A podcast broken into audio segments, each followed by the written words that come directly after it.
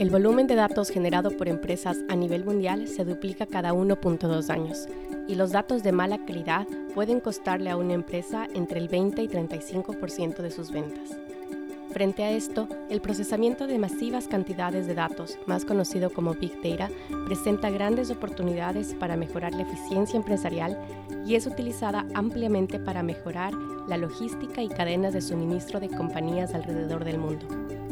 En este episodio conversaremos con Daniel Merchán, candidato a PhD en el Centro de Transporte y Logística de MIT, quien nos dará a conocer su historia, así como su visión respecto al potencial de Big Data y la optimización de operaciones logísticas de empresas en zonas urbanas. Mi nombre es Belén Sánchez y les doy la bienvenida a este nuevo episodio del Global Ecuadorian Hub.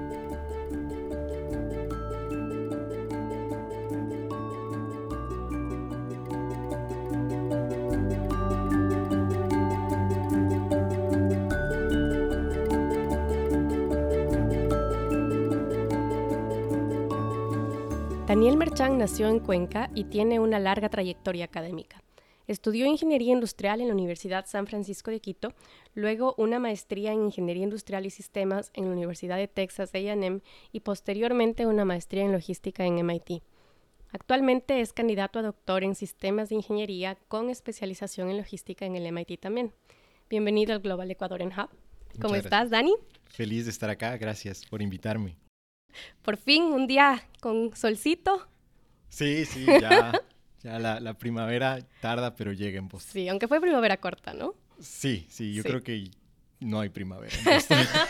bueno, tú has, estado, tú has, estado, más tiempo que yo acá, así que... La primavera dura dos semanas. Sí, sí, sí, tal cual, fue, fue rápido.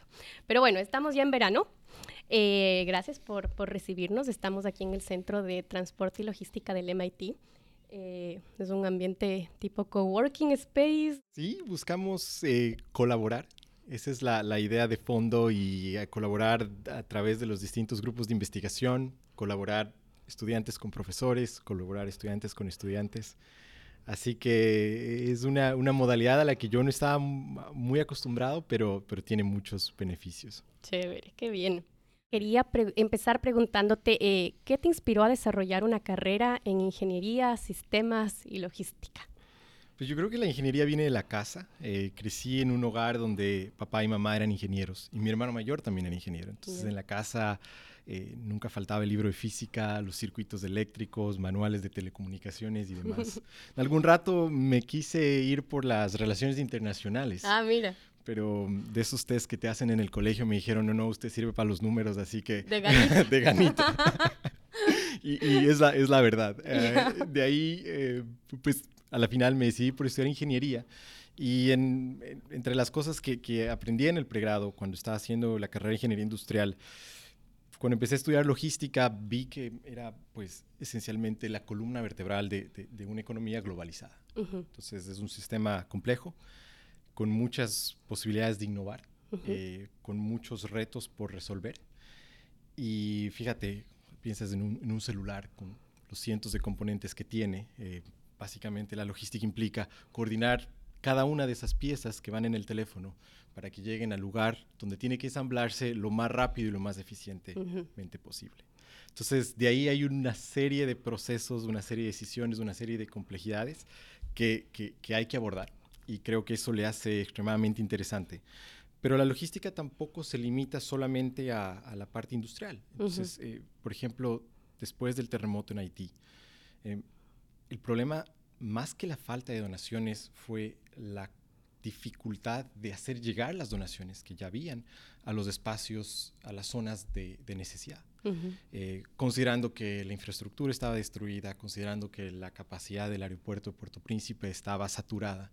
Entonces, eh, la logística tiene aplicaciones que van mucho más allá de la industria y creo que a la final eso fue lo que me motivó la posibilidad de trabajar en un campo que, afecta transversalmente primero a tantas industrias y después directamente a la calidad de vida de, las personas. Claro, qué bien, qué, interesante. ¿Te, acuerdas del el momento exacto en el que dijiste esto es para mí? Ya, ya entrando al mundo de la logística, como... Eh. ¿O hubo un momento exacto? No sé si hubo un momento exacto, pero fueron una serie de, encuentros con, el tema que me, motivaron.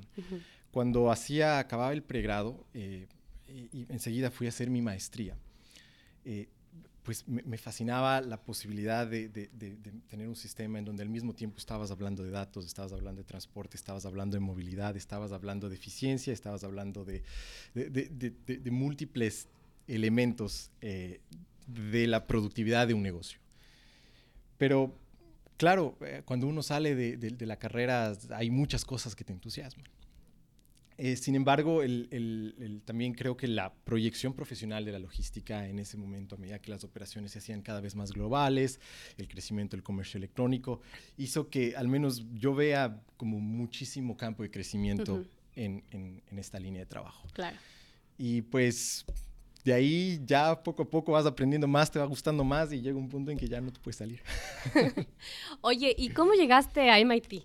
¿Cuál fue el proceso? ¿Cómo aplicaste? ¿Con quién te contactaste? ¿Cómo, cómo hace un ecuatoriano para llegar acá? Yo no sé si mi caso es igual al, al, de los otros. Eh, creo que cada historia tiene, tiene lo, su, su, su, aprendizaje. Pero el mío fue que cuando yo acabé la primera maestría en, en, en el año 2009, me decidí ya hacer el doctorado y pues un poco mirando la experiencia eh, de, un estudiante posgrado aquí, eh, mm, dije, esto es para mí. Eh, sin embargo, me, quería un programa que no solo se enfoque en los problemas logísticos de una economía desarrollada, sino que también mire lo que está pasando en mercados emergentes, que, es muy, muy interesante. Y en, en, esa misma época, MIT lanzó una red de investigación para América Latina, la red Scale Latinoamérica, dirigida por Edgar Blanco. Eh, que después fue mi jefe acá. Y me puse en contacto con ellos y dije, esta es mi oportunidad de aprender logística, pero, pero mirar lo que está pasando en distintos contextos y particularmente lo que pasaba en países como el Ecuador. Empecé una colaboración con ellos que duró cuatro años mientras todavía era profesor de la Universidad de San Francisco. Eh, y esos cuatro años de alguna manera me sirvieron para prepararme, para aprender qué es esto de la investigación, cómo escribir un paper. Eh, y abrieron la puerta para cuatro años después venir acá. Y ahora, cuatro años después, estoy ya en la fase final de mi doctorado, feliz porque pude trabajar en lo que quería, que es los retos logísticos de las grandes ciudades latinoamericanas y cómo tanto las empresas como los gobiernos pueden innovar para resolver problemas eh, del día a día. Qué genial. Oye, y en esa línea y un poco eh, rescatando todo lo que has aprendido, em, bueno, primero preguntarte cuál es el proyecto más chévere en el que has trabajado y por qué. Una de las ventajas de estar en MIT es que todo el tiempo estás haciendo proyectos que son primero chéveres y después que tienen un impacto real. la filosofía de MIT es, es, tener un pie en la academia y un pie en el mundo real y que el trabajo que hagas pueda impactar en la calidad de vida de las personas y pueda impactar en la, en la sociedad en general. Entonces, de alguna manera, todos los proyectos que uno hace, estás eh, viendo que tienen un, un impacto en, en, la industria en este caso. El que más, uno de los que más me gustó, eh, con una compañía de consumo masivo, y eh, aquí trabaja en los Estados Unidos, creamos un, un, un simulador con Legos y con realidad virtual aumentada. Y la idea era que las empresas pueden usar este simulador eh, para evaluar decisiones logísticas, por ejemplo, dónde poner una bodega en la ciudad o dónde poner una tienda. Y de hecho usaban Legos para analizar esas decisiones. Entonces era una plataforma interactiva que enganchaba mucho a la gente, que llamaba mucho la atención. Los Legos siempre llaman la atención. Sí. Y que eh, después, eh, de hecho, motivó toda una nueva línea de investigación aquí en el Centro de Transporte y Logística, que es el Laboratorio de Visualización y Analítica de Datos. Ahora bien, si, si bien ese proyecto y muchos otros eran bien, bien chéveres. Eh, el que más me impactó a mí fue no un proyecto de investigación, sino uno de los proyectos académicos que tiene aquí el centro. Y eh, fue poner, generar un curso abierto, una réplica del curso de logística que se ofrece aquí en la maestría de MIT, ofrecerlo abiertamente, gratuitamente a través de edX. Entonces fui parte del equipo que lanzó ese primer curso. Qué bien. Y solamente en la primera convocatoria tuvimos 30.000 estudiantes. Wow, de todo el mundo. Todo el mundo. Eh, estudiantes de secundaria, estudiantes de posgrado, profesionales. En el campus, cada vez que se ofrece el curso, se registran 30, 40 estudiantes. En una sola convocatoria vía edX registramos mil veces más. ¡Wow! Oye, ¿todos acabaron? Eh, no todos acaban, algunos, algunos, despechan, eh, pero un 70% acaban. Acaban, wow. Y pues no, la, la, la posibilidad de impactar a profesionales y estudiantes alrededor del mundo de esa manera y gente que por una u otra razón capaz no puede venir a MIT a tomar esta clase, pero que le podemos poner el material, el contenido para que puedan igual aprender. Esa oportunidad de, poner un granito de arena en, el futuro de la educación fue, fue alucinante.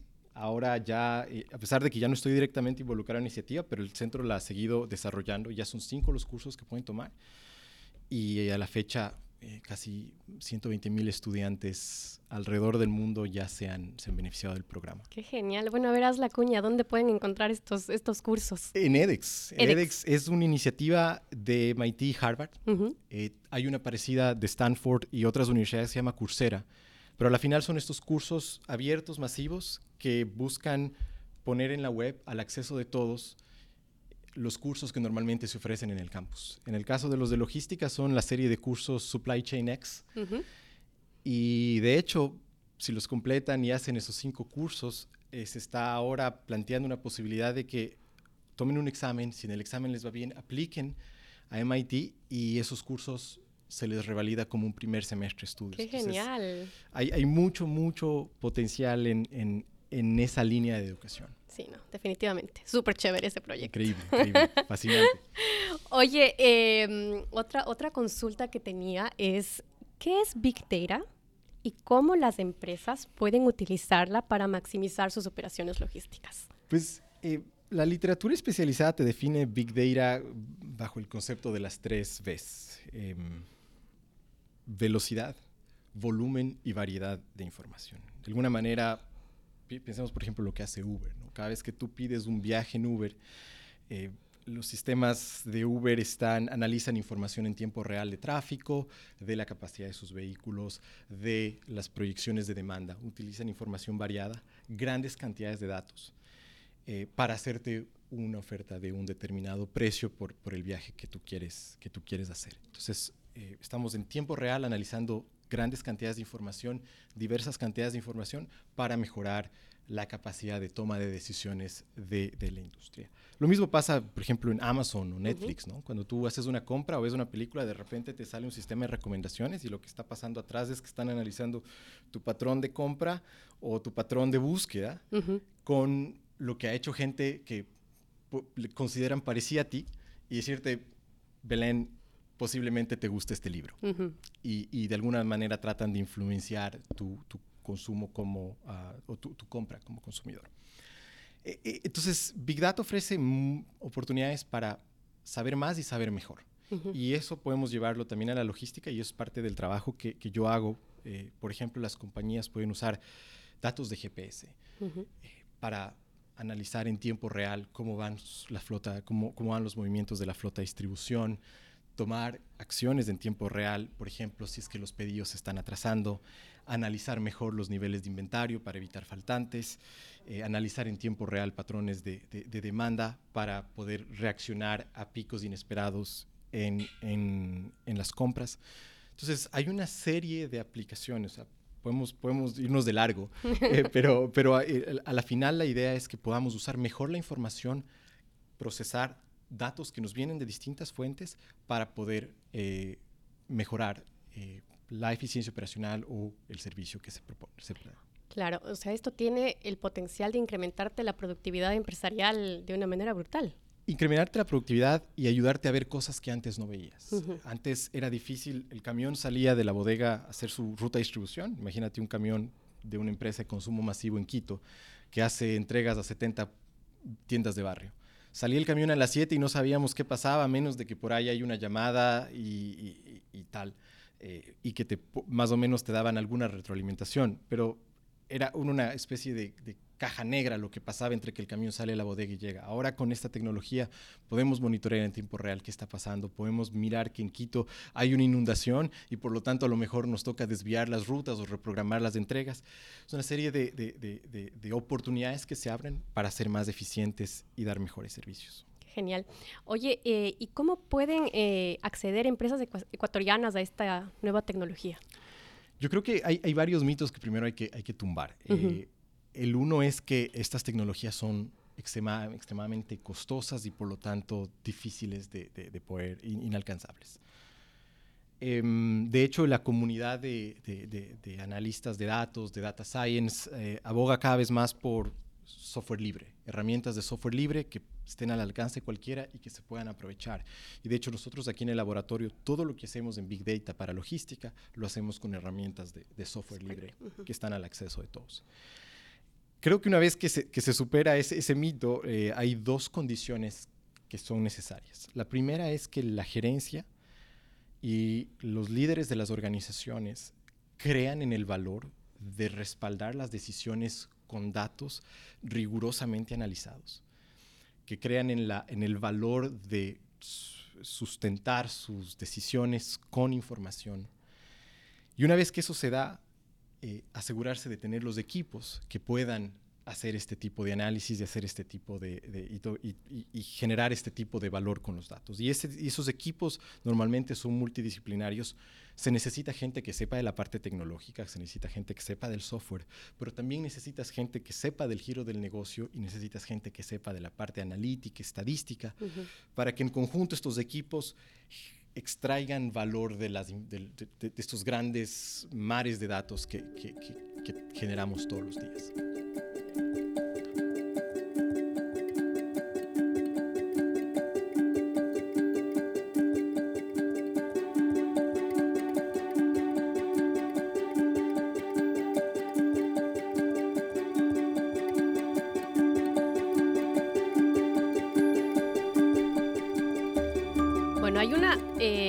Pregunta que les estoy haciendo a todos. Y es porque necesito que, creo que a mí me cuesta mucho el empezar a, definir la identidad del ecuatoriano que vive en el extranjero, aparte que de por sí somos tan diversos, ¿no? Así que les estoy dando el trabajo a, ustedes para que me ayuden. Eh, y la pregunta es, ¿qué características encuentras en los ecuatorianos que vivimos en el extranjero? Pues eh, yo creo que encuentro las mismas que, eh, que, veía en el país.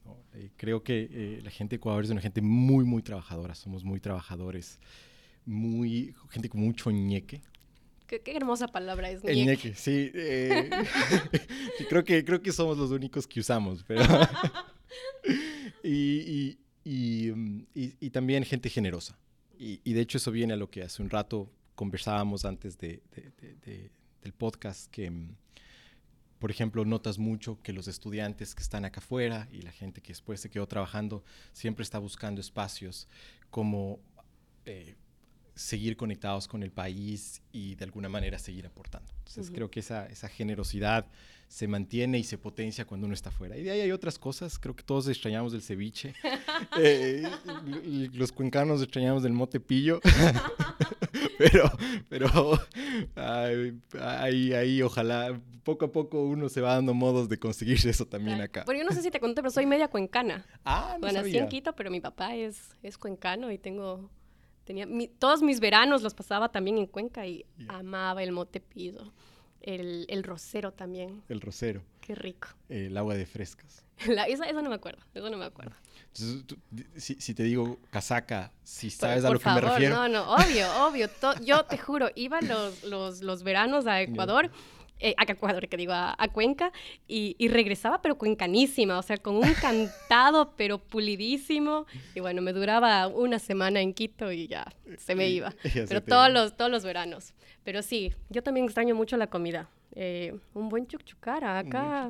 Un, un hornado. Sí, las conchitas asadas también. Conchitas asadas. Uy, no, no. Eso, la, la, la, felicidad que tengo ahora es que a mí me encantaba el jugo de tomate y ahora ya puedo comprar uno, este, este concentrado de jugo de tomate en, en Quito y traerse la maleta.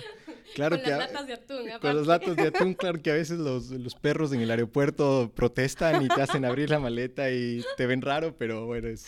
Sí, es parte de... lo que sea por... Pero sí, tenemos, tenemos muy buena gastronomía, ¿no? Y sí, hace, hace falta un, un par de buenos restaurantes ecuatorianos en, en, Estados Unidos. En Boston no hay. en otras zonas sí consigues mucho más, pero en Boston... Bueno, en Queens encuentras muy buena, muy buena comida ecuatoriana, pero en el resto es, es complicado, ¿no? Es complicado. Sí. Ahí hay oportunidades para algunos emprendedores. Sí, ¿eh? sí, total, total.